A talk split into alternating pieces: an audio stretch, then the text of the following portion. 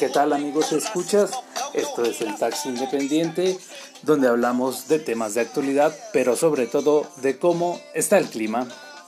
Yo soy Aníbal Gómez Salgado, alias El Chofe. Hola, muy buenas tardes amigos.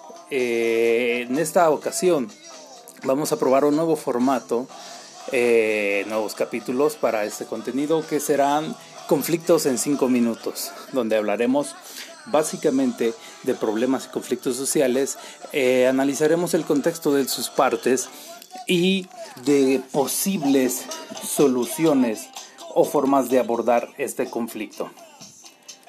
En esta ocasión toca analizar la situación de una empresa minera, como no, casi no se ven involucradas en conflictos sociales. Eh, en esta ocasión será la mina Rey de Plata, que se encuentra a pocos metros de la localidad de Tehuizla, municipio de Telolapan, Guerrero, México. ¿Cuál es el conflicto en esta ocasión? Sabemos que el proceso de minería eh, deriva en extracción de, que deriva de la extracción de metales, pues ciertas sustancias que pueden ser nocivas. Ahora, una vez contemplado eso, sabemos que se ocupan grandes cantidades de agua para estos procesos. Ahora, hablando de esta región cerca de Tehuizla, o más concreto el municipio de Teloloapan, Guerrero, eh, encontramos varias localidades que parte de su economía se sustentan en, en la ganadería. Eh, poblados como lo son eh, Tlajocotla, eh, Oxtotitlán, eh, Tepozón, Alquillo, distintas comunidades que bueno, tienen por eh, ganado. Y a pesar de que estamos hablando de un conflicto, es un conflicto que apenas está iniciando, está en proceso de escalada. Por ende, no hay todavía eh, mucha cobertura por parte de medios y además, pues, es, este, es prematura la situación.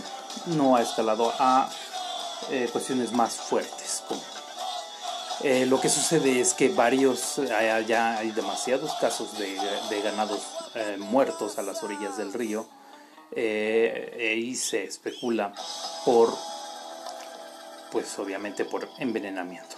Y es precisamente las mismas aguas que pasan cerca de esta mina El Rey de Plata. ¿Cuál es el problema aquí?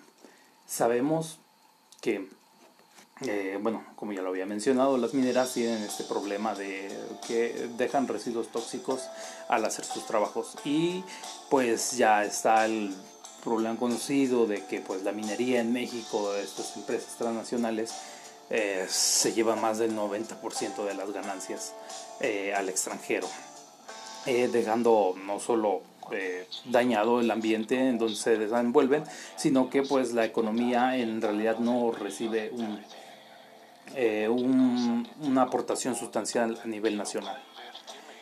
Y es esta irresponsabilidad por parte de las empresas mineras la que está causando parte del conflicto. Además, por el otro lado, obviamente, pues los ganaderos locales eh, no tienen las manos limpias del todo, sino que la mayoría de estos casos de ganado que se ha encontrado en, en deplorables condiciones, debido a que son ganado errante, es decir, que los pobladores no se preocupan ni ponen eh, énfasis en unos procesos de ganadería adecuados.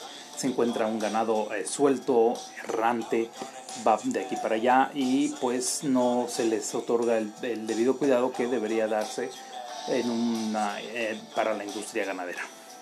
Sabemos que son ganaderos pequeños, pero aún así hay formas de de generar colectivas y todo esto.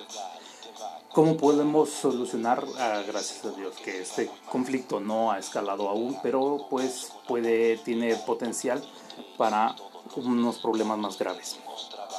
La cuestión será en que las autoridades locales, tanto como estatales, eh, deben de establecer una mesa de diálogo, eh, exponer los puntos.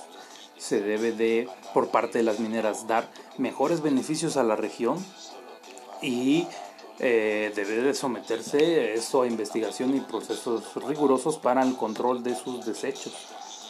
A la vez que con esos mismos beneficios que se puede extraer eh, de la mina, se pueden o incentivar a, a los ganaderos a, eh, a adoptar mejores técnicas y procesos para conducir y criar su ganado. Así pues ambas partes podrían llegar a, un consenso mutuo y determinar la, mejor opción que resuelva de mejor manera este conflicto. Eh, muchas gracias por todos amigos escuchas. Yo soy su amigo Chofo. Esto fue Conflictos en 5 minutos. Que pasen muy buenas noches y nos veremos hasta la próxima.